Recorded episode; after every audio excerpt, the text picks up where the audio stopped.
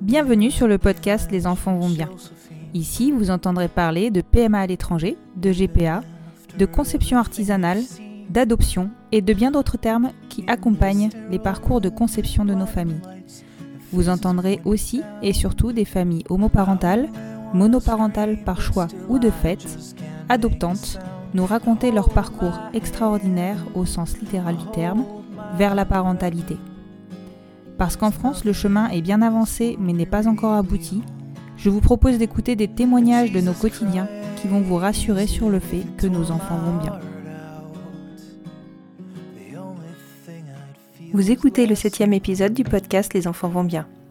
Lorsque l'on parle conception dans nos familles, on réfléchit d'honneur, car oui, c'est une part importante de notre projet.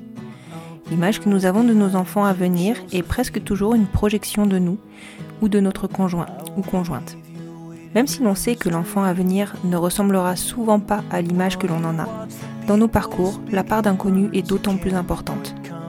Fonction des pays où l'on conçoit, les donneurs peuvent être soit anonymes, soit semi-anonymes, soit ouverts. Toutes les cliniques ne nous laissent pas la même liberté dans le choix des caractéristiques morphologiques du donneur s'il est anonyme ou semi-ouvert. Si l'on souhaiterait évidemment qu'il se rapproche de la deuxième maman pour que nos enfants nous ressemblent, les centres de PMA ne s'accordent pas toujours à nos désirs. Ismaëla et Aurélie ont expérimenté cette problématique. Famille mixte, elles avaient imaginé un donneur de couleur pour que leur famille leur ressemble. Pour cela, Eugène leur a imposé de se marier afin qu'elles puissent avoir accès à un donneur ressemblant à Ismaëla. Pour autant, leurs filles sont blondes aux yeux clairs et clairement, elles ont dû adapter l'idée qu'elles se faisaient de leur famille. Et il n'y a pas que cette projection qu'elles ont dû revoir. Celle de porter un enfant chacune s'est transformée avec l'arrivée de leurs jumelles dès leur première grossesse. Aujourd'hui, Ismaëla doit faire le deuil d'une grossesse qu'elle aurait aimé vivre et elle en témoigne à mon micro. Bonne écoute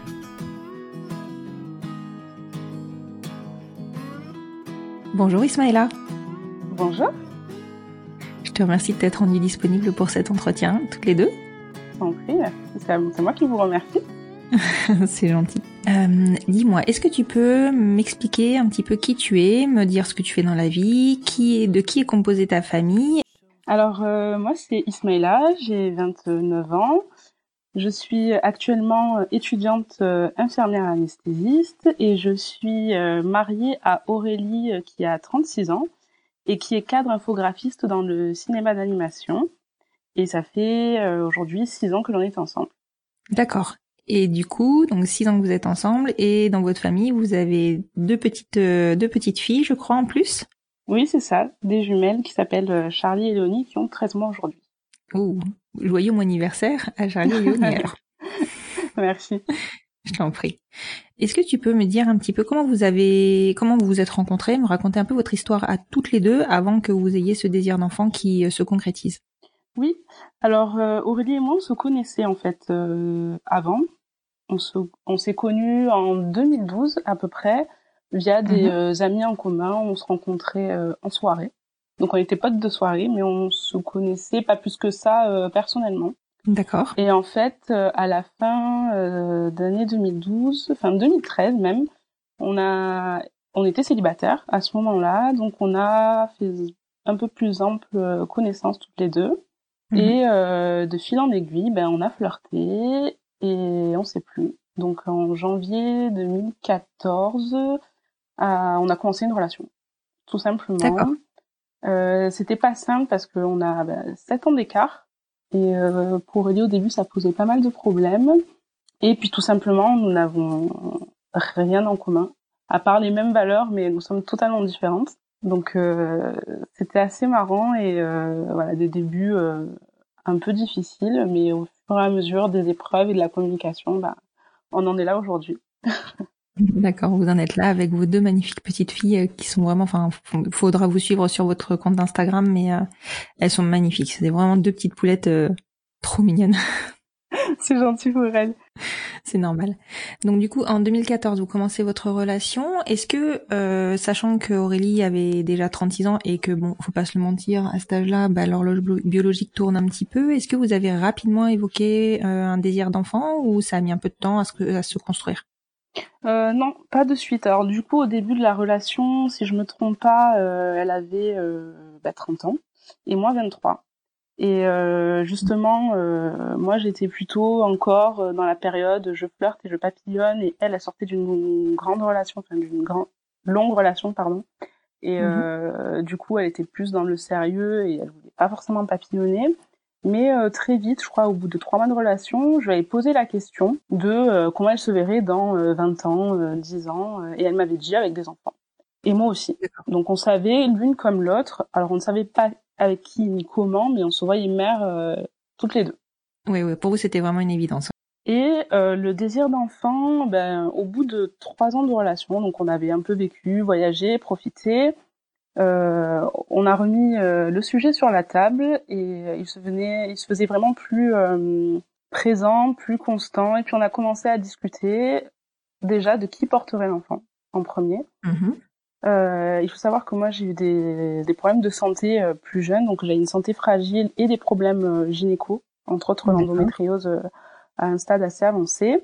Mhm. Donc on s'était dit que ça serait pas moi en premier, ça serait Aurélie parce que elle avait envie d'essayer de porter une grossesse, ça la tentait bien. Du coup, et puis comme elle était plus âgée, on s'était dit que si on n'arrivait pas avec Aurélie, on basculerait avec moi qui était plus jeune. D'accord. On a aussi discuté longtemps du, du comment on allait procéder. Donc on s'est euh, beaucoup renseigné euh, entre l'Espagne, la Belgique, les banques euh, de sperme à l'étranger, manière artisanale ou non. Mhm. Et bon, finalement, on s'était dit que pour nous, le, le, mieux et ce qui nous correspondait le mieux, ça serait de faire une IAD à l'étranger avec un donneur anonyme. D'accord, oui, donc ça c'est vrai que c'est le fruit d'une d'une réflexion qui est assez euh, importante. Euh, le le fait de savoir qui porte, euh, c'est vrai que ça, ça, a été assez naturel finalement chez vous du, de par l'âge d'Aurélie. Alors on va dire âge au sens strict du terme, hein, sans on peut pas dire qu'Aurélie soit âgée, mais bon forcément sur ces parcours-là, l'âge rentre énormément en compte. En fait, du coup, chez vous le choix de qui porterait a été relativement fait rapidement. C'est vrai que le choix de, du, du, donneur anonyme, alors est un choix qui n'est pas neutre et sans conséquence, que ce soit dans un sens ou dans l'autre. Pourquoi vous avez fait ce choix-là du donneur anonyme? Alors euh, tout simplement parce qu'Aurélie en fait avait des amis qui de un couple de femmes qui avaient fait euh, qui avaient conçu un enfant avec un couple d'hommes. Mhm. Et euh, voilà, c'est ça. Ça ne s'était pas très bien passé. D'accord. Et elle a aussi connu un autre couple de femmes qui a fait appel à un donneur euh, connu euh, en passant par des euh, sites internet, pareil de coparentalité et euh, où après, enfin l'organisation et en termes de droits par rapport à l'enfant, c'était assez complexe. Donc elle était assez frileuse de ce côté-là. Donc on s'était dit, ben on va faire du anonyme comme ça, il y aura entre guillemets pas de problème et on répondra à l'enfant euh, comme on pourra en expliquant voilà c'est un don euh, anonyme euh, d'une personne généreuse pour qu'on puisse fonder notre famille. D'accord. Et donc à partir de ce moment-là, du moment où vous avez eu, enfin vous aviez bien votre trame de, de parcours en tête, vous êtes orienté. Enfin comment avez-vous fait le choix de la clinique par laquelle vous alliez passer? Alors en fait, en, au moment de rechercher une gynéco, Aurélie avait une gynécologue adorable mm-hmm. Euh, qui était prête à nous suivre quand on lui a exposé le, la situation. Sauf qu'elle est partie à la retraite entre le moment où on lui a expliqué notre projet et le, le moment où on a voulu commencer. Ah oui, ça c'est dommage. Donc, euh, oui, c'était dommage. Donc du coup, Aurélie, sur un coup de bluff, elle a tapé sur Google euh, gynéco Paris euh, pratiquant la PMA et gay friendly. Elle a trouvé une personne et sur Google. ouais sur Google ouais excellent et elle a appelé et la personne, en fait, euh, enfin la secrétaire dit mais on est complet, on prend plus de, de, de, de patientes, euh, voilà, elle est surchargée. Et en allant au bluff en disant écoutez, euh, ma gynéco vient de, de partir à la retraite, elle m'a recommandé. Mais finalement, c'est passé. Ah d'accord. Donc trois mois après, ouais, au bluff. trois mois après, on a eu rendez-vous avec donc cette gynécologue là.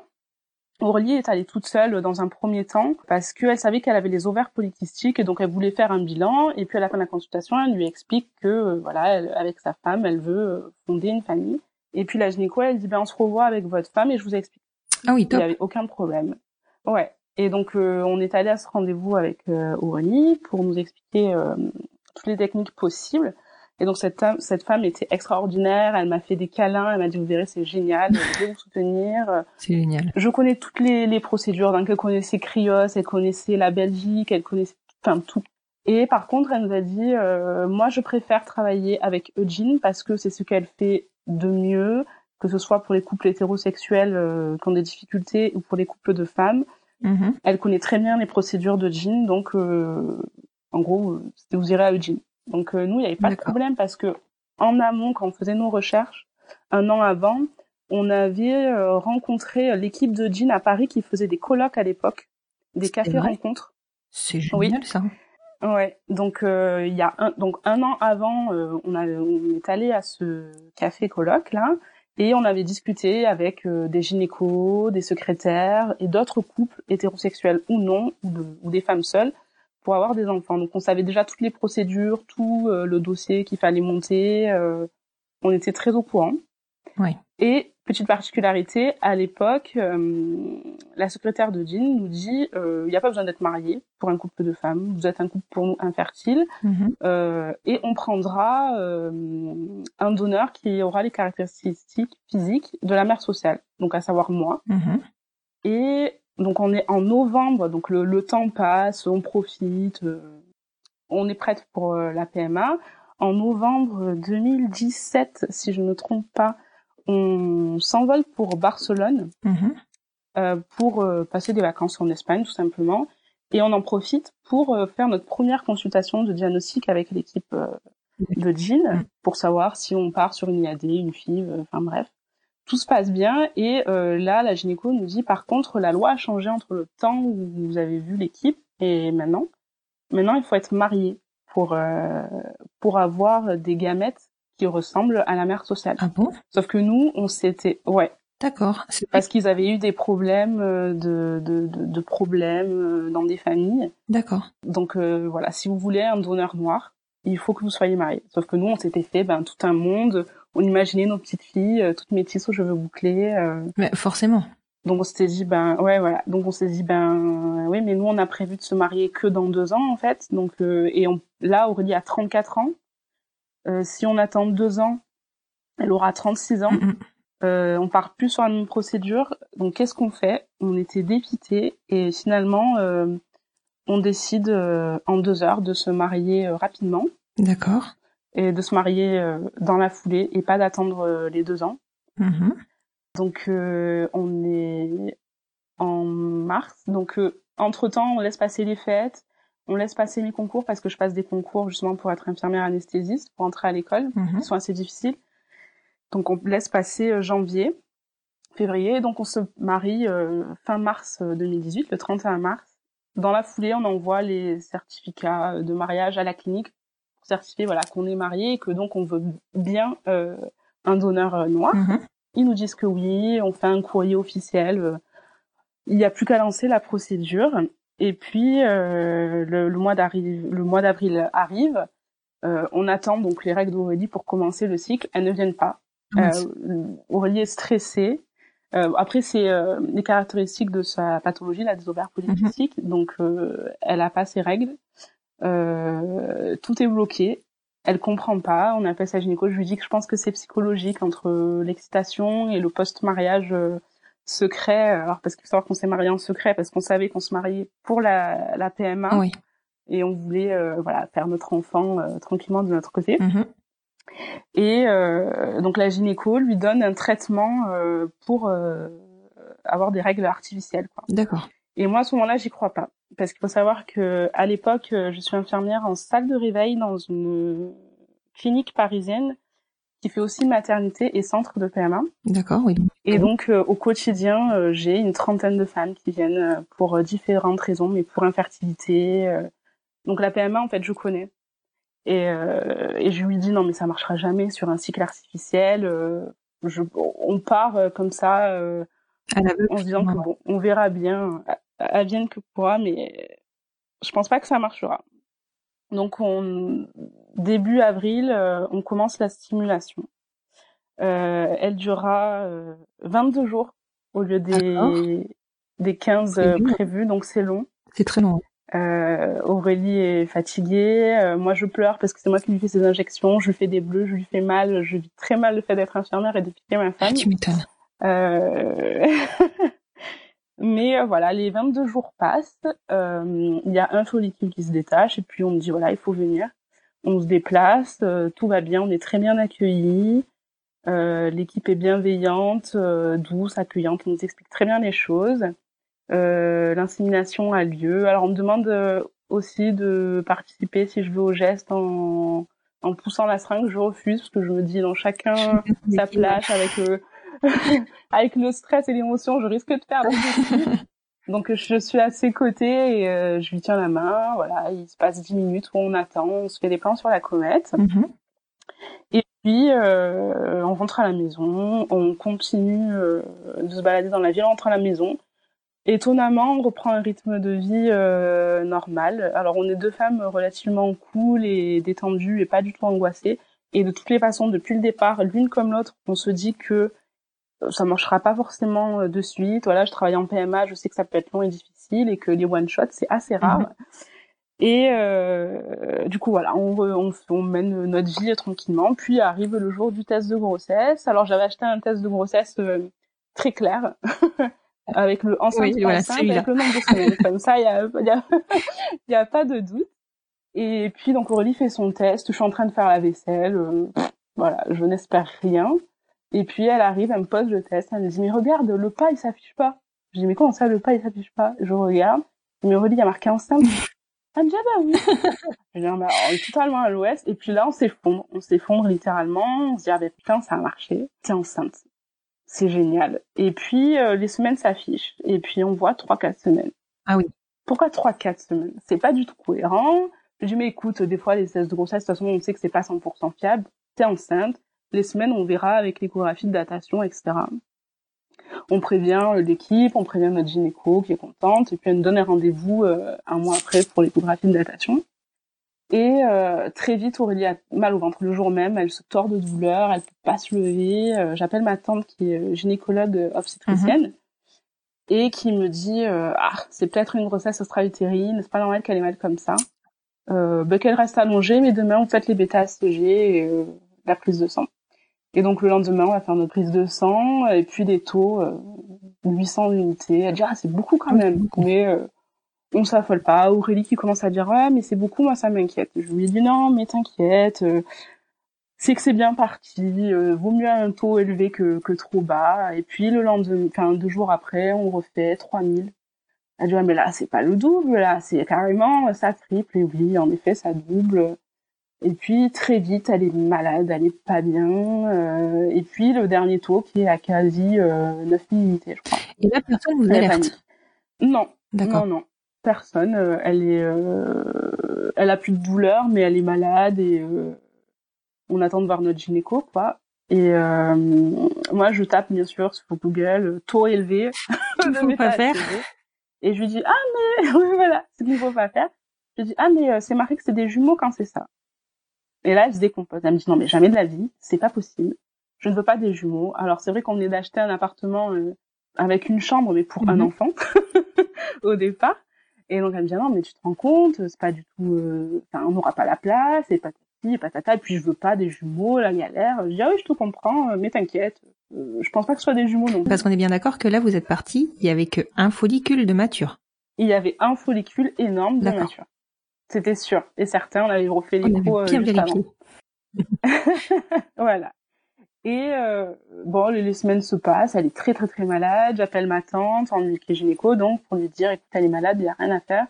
Elle me dit c'est étrange, c'est vrai qu'avec les traitements, ça devrait euh, s'atténuer, mais bon, des fois, pas de chance, c'est comme ça.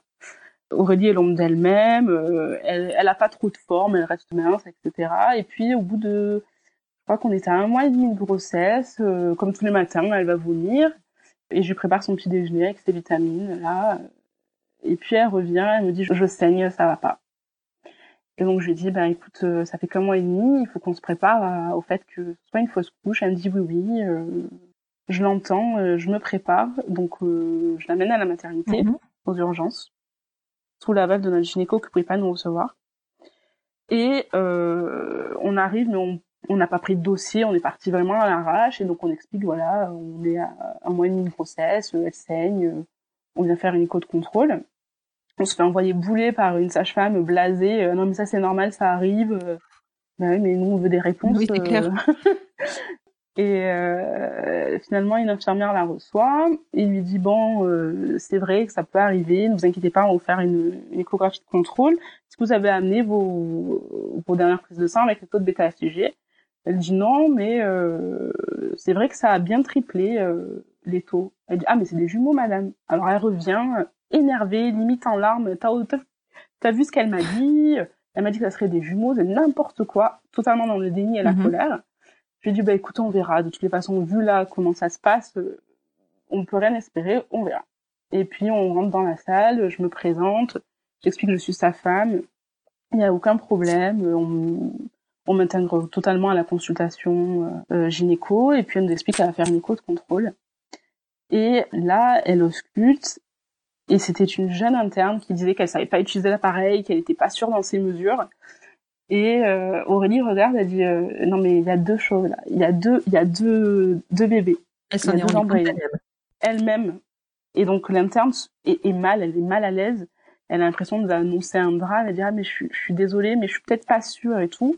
Et moi à ce moment-là, je, je me lève et je me mets à côté d'Aurélie. Et j'ai dit écoutez, refaites l'échographie, euh, on prend le temps, on regarde. Et elle dit ah ben si. Euh, vous attendez des jumeaux, ce sont des vrais jumeaux, ils sont dans une même poche. Euh, et nous, on comprend pas. On comprend pas. On dit, mais il y avait un mm. seul ovule. Il dit, mais oui, mais c'est dû à la division cellulaire, en fait. C'est pas, pas une question C'est pas des, des mm. faux jumeaux. Voilà. Et euh, donc là, honnêtement, le ciel s'effondre. Aurélie est en larmes. elle ne prend pas bien du tout. Tout ce qu'elle ne voulait pas est en train de se passer. Et euh, ben moi, je suis démunie, quoi. Je me dis, ah ouais, ah d'accord. Donc euh, donc c'est sérieux. Bon déjà tout va bien. parce que c'est l'essentiel. C'est pour ça que vous y alliez. Ouais, voilà, c'est ça. Et c'est des jumeaux. Bon, ben, on a, je crois que Aurélie n'est pas retournée travailler cette journée-là. Euh, elle était sous le choc, quoi. Et puis en même temps, on nous dit que voilà, les saignements viennent aussi d'un hématome rétroplacentaire, qu'il faut pas trop s'accrocher à cette grossesse et que euh, ça se peut que dans une semaine ou, voire moins, l'hématome se rompe et que la grossesse s'arrête. Donc il faut qu'elle lève le pied, euh, qu'elle qu'elle se ménage. Donc voilà, on part euh, sur quelque chose comme ça. Bon, au final, tout se passe bien, l'hématome se résorbe et, et les filles euh, grandissent euh, très très bien. Et je crois qu'à cinq mois de grossesse, au travail, Aurélie avait une échographie de contrôle. Parce que alors du coup, je pense que que tu connais, mais pour les grossesses, voilà, c'est compliqué. voilà, c'est ça.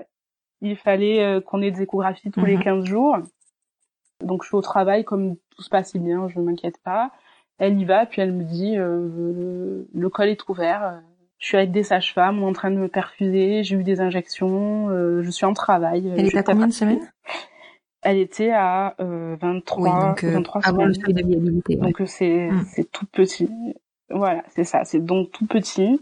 Donc je quitte le, le travail en catastrophe et finalement euh, très vite on a une équipe médicale et pédiatrique qui, qui viennent nous voir et qui nous explique que voilà euh, là, elle s'est mise en travail, c'est souvent le cas des jumeaux, le col ne tient pas, euh, qui vont faire tout leur possible, mais il est possible que euh, dans les 15 jours, son col ne tient pas et que les filles risquent de naître, mais pas forcément euh, en état de, de, de, vie, quoi, ouais, de prise de prise en charge euh, au niveau néonatal et qu'il faut qu'on prenne une décision. Donc si elles naissent, est-ce qu'on les intube, on les réanime et où est-ce que vous voulez laisser partir donc on a passé une sale nuit à se dire que ben ok si elles naissent euh, on prend pas le risque.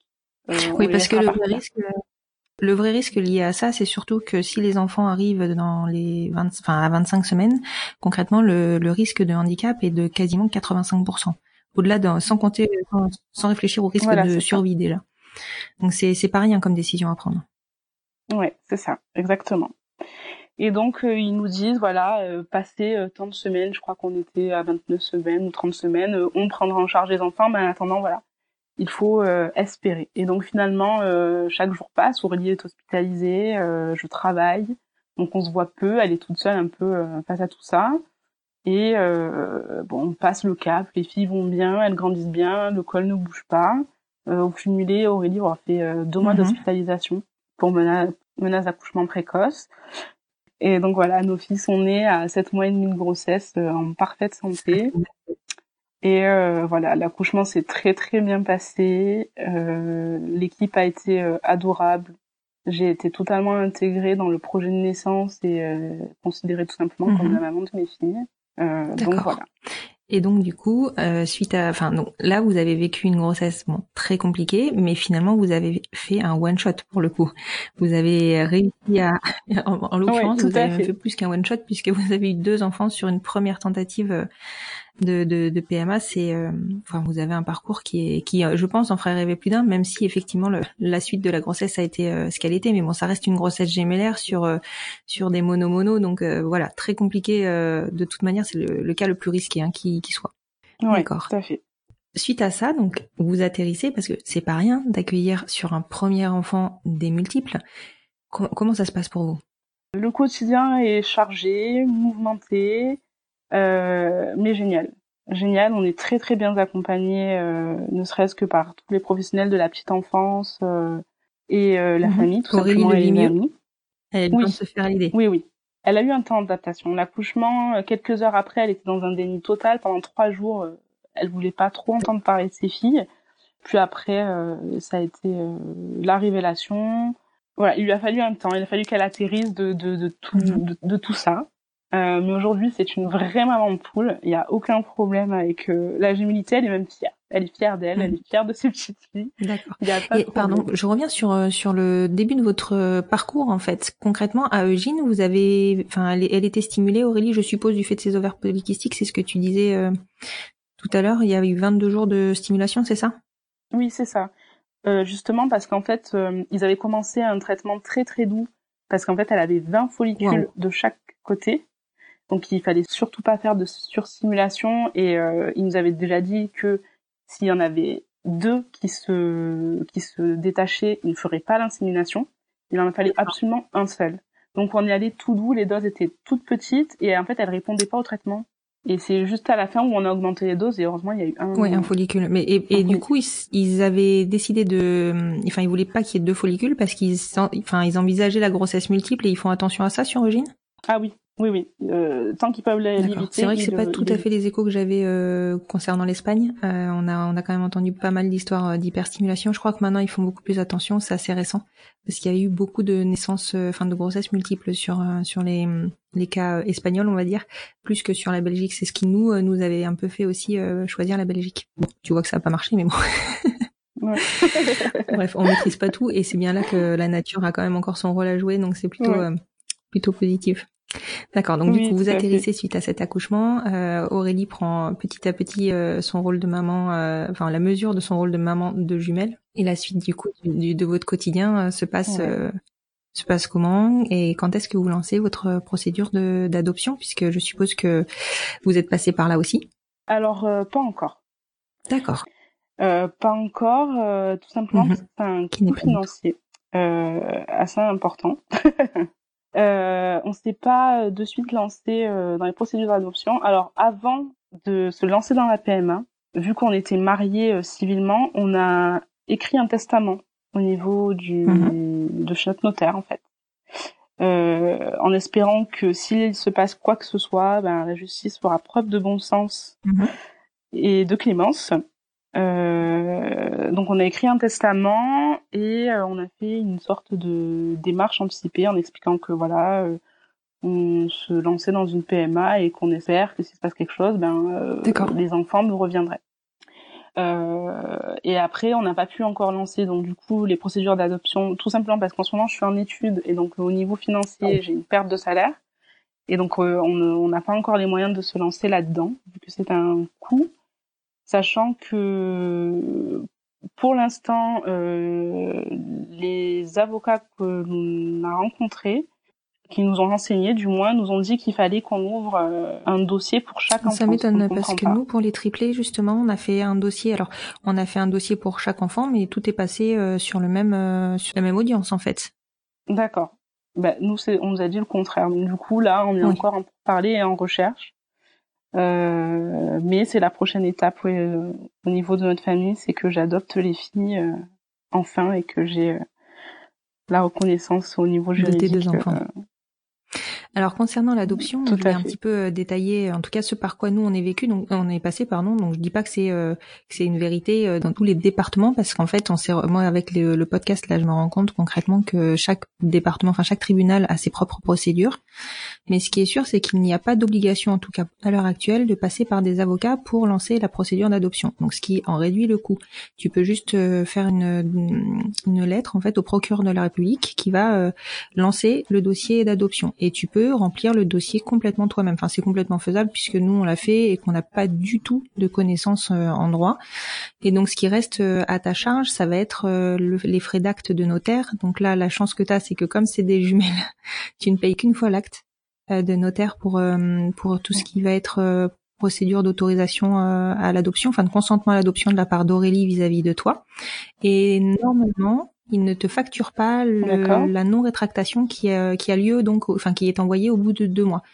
Après chaque notaire a des tarifs qui sont différents. Euh, nous on a payé quelque chose comme 400 euros, mais euh, dans les précédentes interviews, on a j'ai entendu parler de 200-250 euros pour euh, pour l'acte.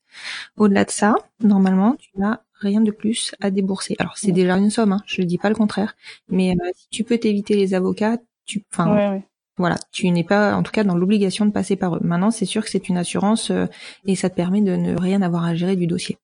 D'accord, parce que entre parenthèses, on connaît des couples de femmes mhm. euh, à Paris, donc mhm. qui sont passés par l'adoption à Paris et euh, au niveau du tribunal de Bobigny, si je dis pas de bêtises, et qui par contre, elles devaient monter tout un dossier avec des avocats, avec des euh, des policiers qui viennent à la maison euh, vérifier que tout va bien. Euh.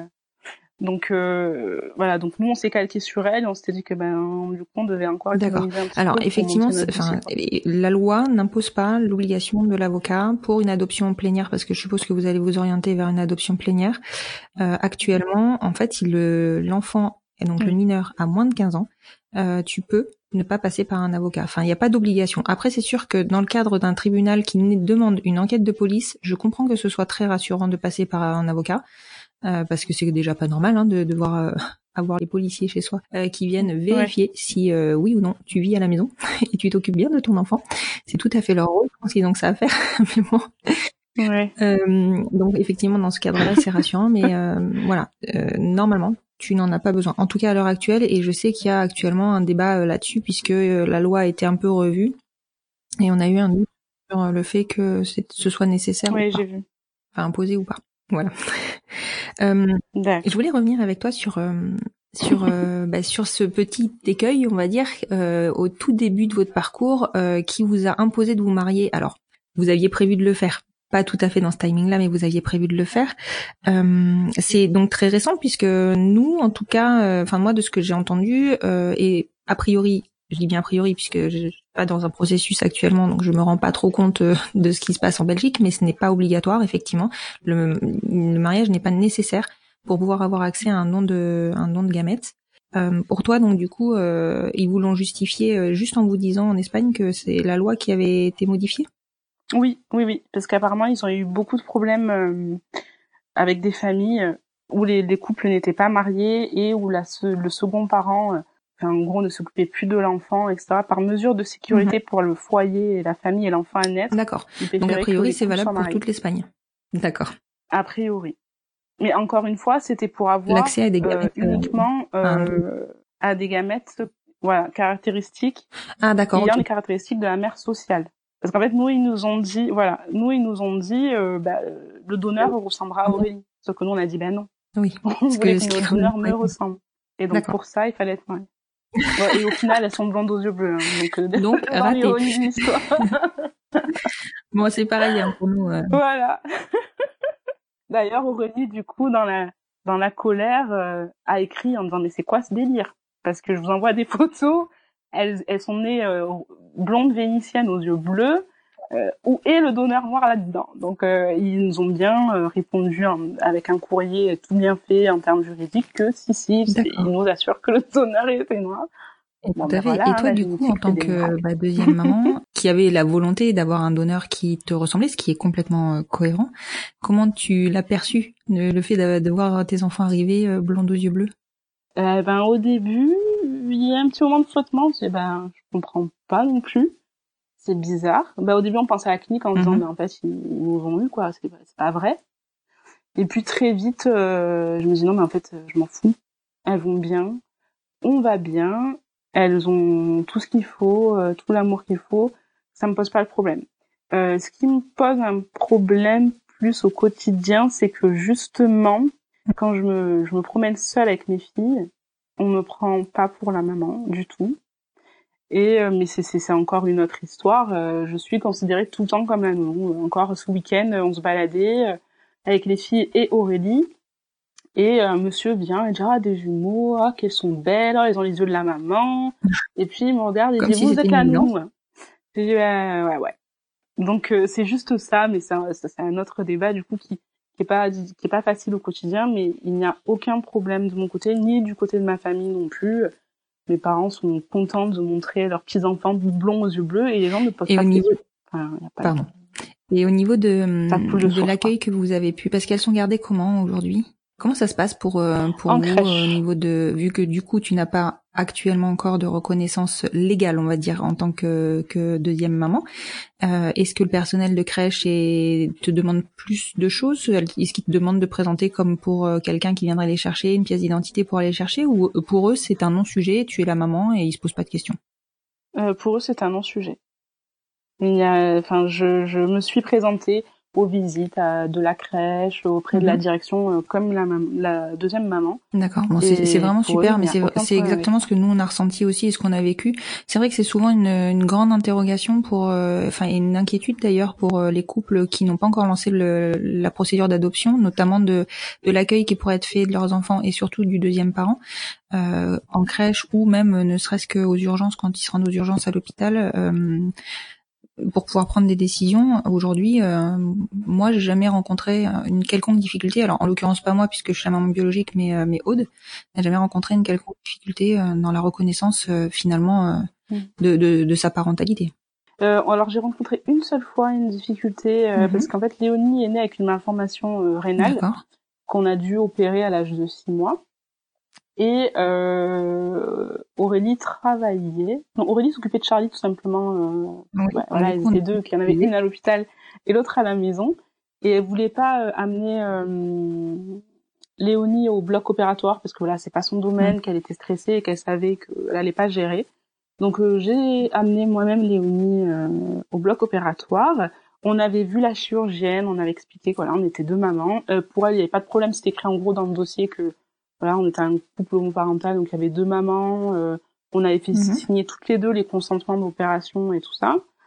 Et euh, sauf que arrivé au bloc, ben, la mhm. chirurgienne elle est pas là, donc c'est d'autres, c'est une autre équipe qui gère, cueille du moins. Et euh, les gens tiquent parce que bah je suis noire et qu'elle est blonde aux yeux bleus euh, et qu'elle a le nom d'Aurélie. Donc moi je m'appelle Mandy, donc je descends quand même avec mon, mon ma carte d'identité.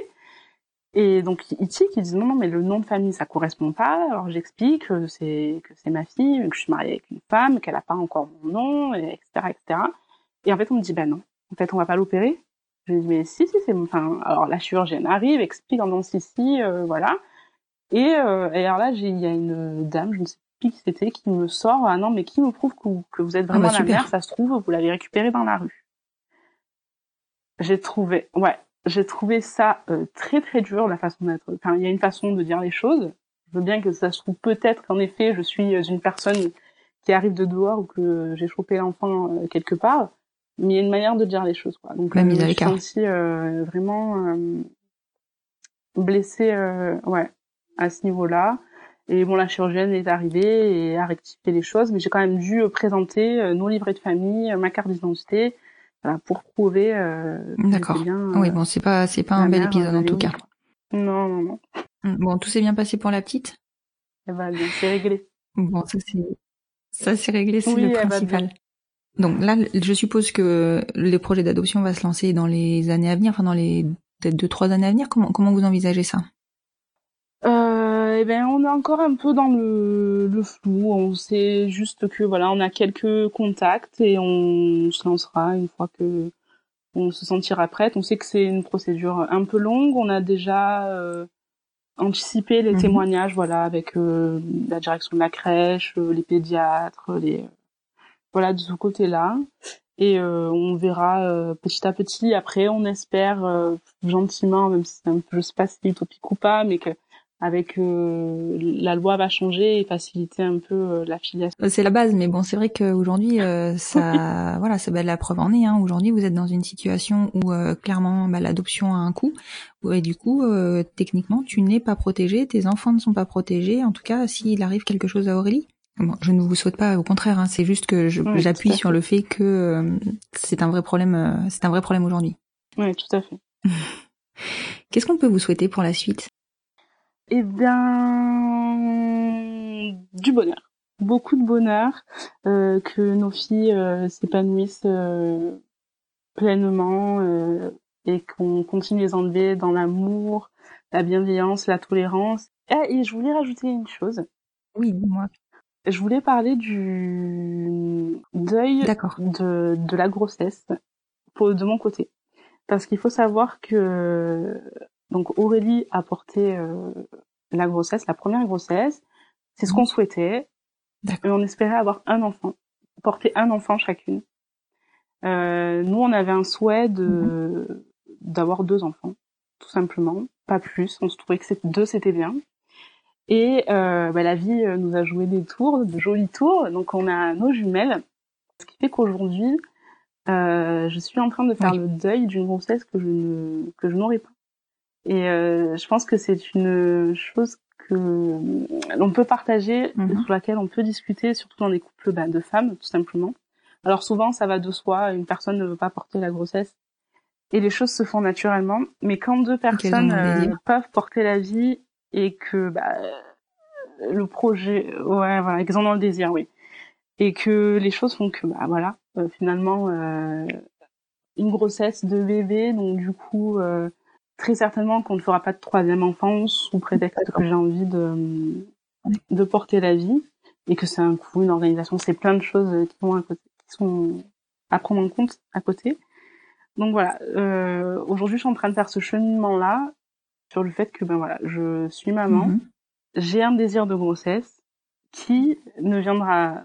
D'accord, tu t'interdis aujourd'hui, enfin tu euh, vous vous interdisez aujourd'hui vraiment un troisième? Tu es plutôt dans cette position-là ou ou, euh, ou tu es encore dans l'entre-deux où tu te dis pourquoi pas? Alors aujourd'hui, on vacille. On vacille. Il y a des jours où on se dit ouais, pourquoi pas, parce qu'elles sont tellement géniales avec un troisième, une petite frère ou une petite sœur. Euh, ça marcherait bien, ça marcherait super bien. Après, il y a une chose, c'est que du côté de ma famille, il y a beaucoup de jumeaux et la gémilité est héréditaire. Donc c'est euh, des faux jumeaux. Et donc euh, il y a 90% euh, de chances qu'une de mes grossesses, enfin que que je tombe enceinte de jumeaux en fait. Ce qui nous terrifie parce que évidemment passer de de je 3 te, je à 4, c'est pas du tout pareil.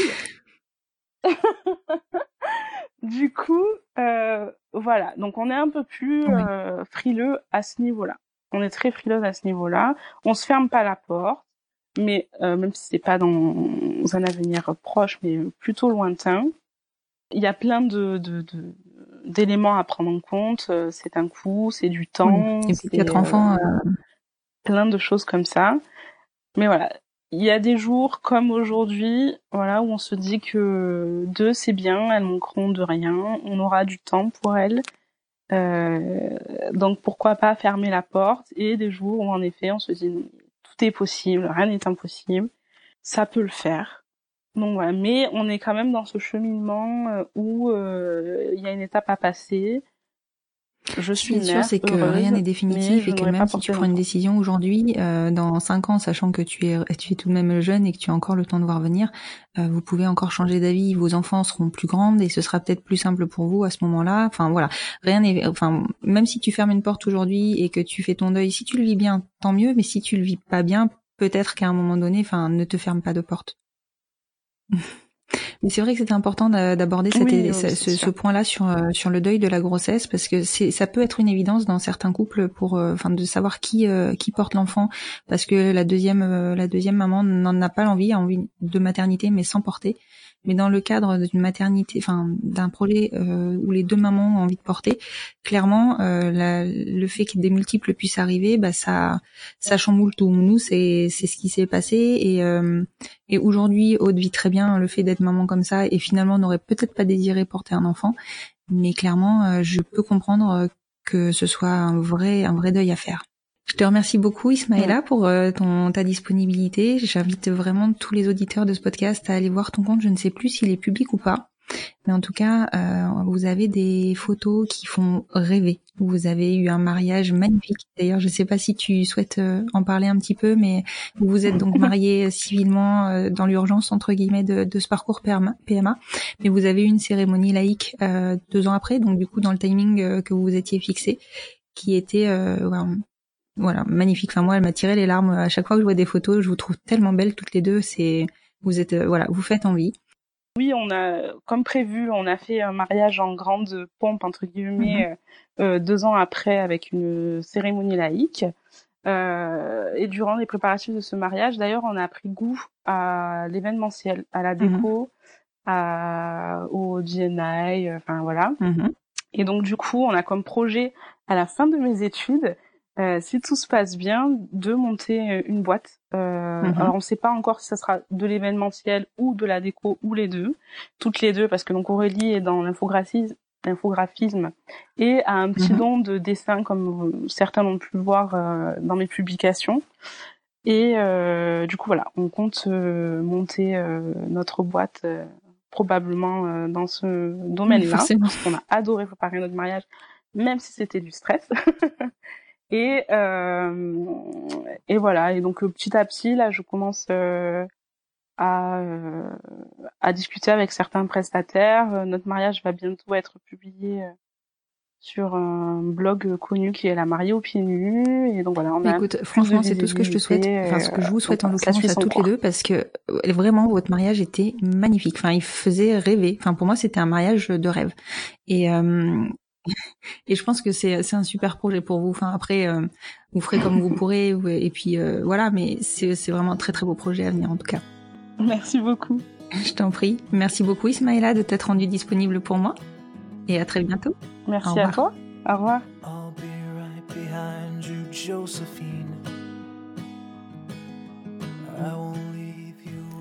Et voilà, c'est la fin de cet épisode. J'espère qu'il vous aura plu et si c'est le cas, n'hésitez pas à soutenir le podcast en lui mettant 5 étoiles sur votre plateforme d'écoute et plus particulièrement sur Apple Podcast afin de lui donner plus de visibilité. N'hésitez pas à le partager, à le faire découvrir. Plus nous gagnerons en visibilité, plus nous aiderons d'autres familles à se construire et ainsi nous normaliserons les nouveaux schémas familiaux. Peut-être aurons-nous aussi la chance de pouvoir rassurer et montrer la voie aux nouvelles générations. Vous retrouverez en note de cet épisode le compte Instagram d'Ismaëla, ainsi que le lien de la clinique par laquelle elles sont passées, Eugine, en Espagne. Je vous souhaite une très belle fin de journée et vous dis à vendredi prochain pour écouter le prochain épisode du podcast Les enfants vont bien.